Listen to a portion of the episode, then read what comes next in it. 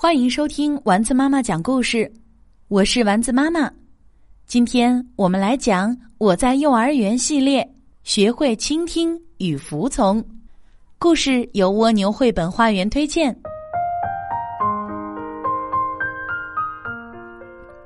小猪圈圈喜欢唱歌，不管别人怎么看，他一直认为自己是天生的歌唱家。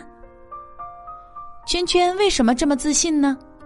原来他是幼儿园里嗓门最大的人，他的嗓音有时甚至比火车鸣笛还要大。圈圈不仅嗓门大，他还有绝活——拉手风琴和吹口哨。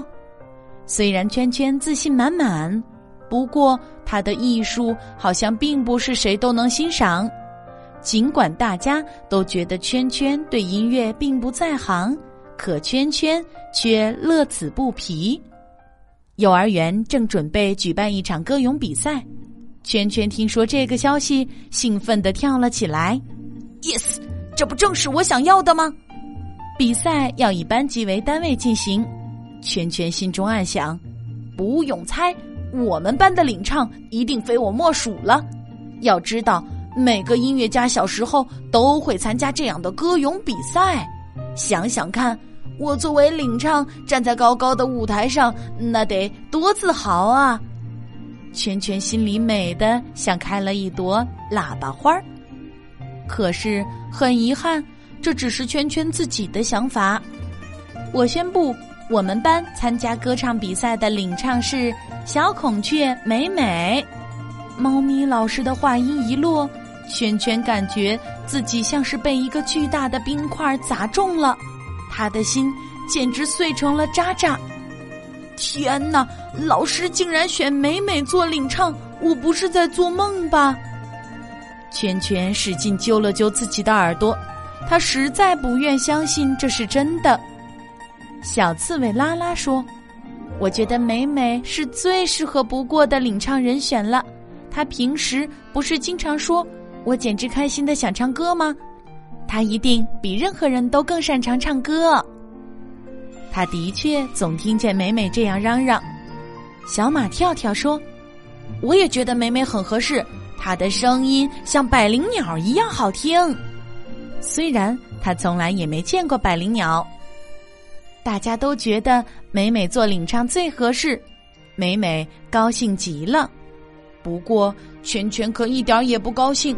他不愿听大家称赞美美，干脆用手捂住了耳朵。圈圈觉得委屈极了，他找到猫咪老师，把自己的心里话说了出来。猫咪老师，你为什么不选我做领唱？我比美美更有音乐天赋呀，而美美不过是一个外表漂亮的花瓶而已。哼！哦，我的小男子汉。我认为领唱并不适合你，我已经安排你做这次比赛的指挥了。猫咪老师说：“哼，不要不要不要，我可不想当什么指挥，我就要做领唱。”圈圈哭着跑出了猫咪老师的办公室，等着瞧，我要让你们看到我的实力。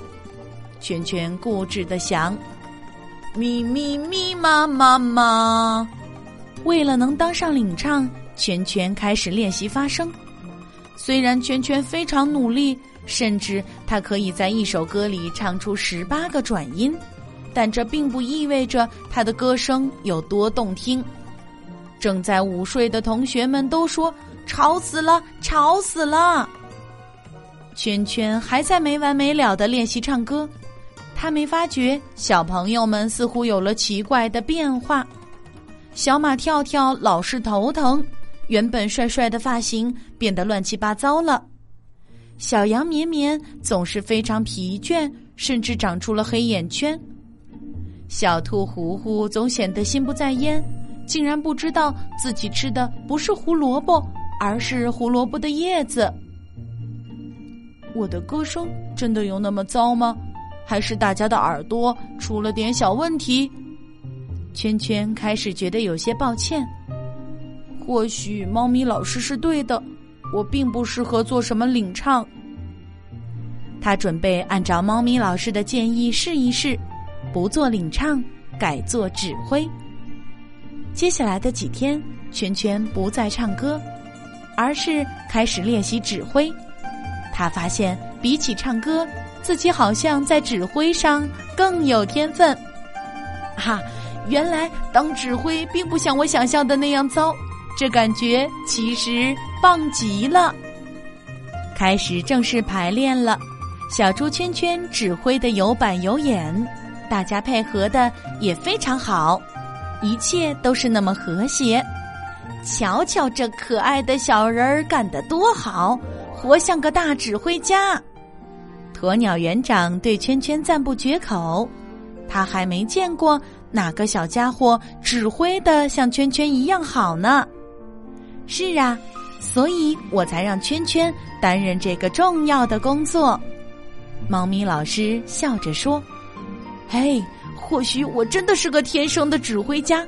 要是我一开始就听猫咪老师的话，服从他的安排就好了。每个指挥家小时候都会参加一场这样的歌咏比赛，不是吗？”圈圈心里美得像吃了最甜的蜜糖一样。或许认真倾听有时会很困难，服从。有时会让人觉得不那么愉快，可这就是成长，不是吗？过程可能很艰难，但结果却总会出人意料。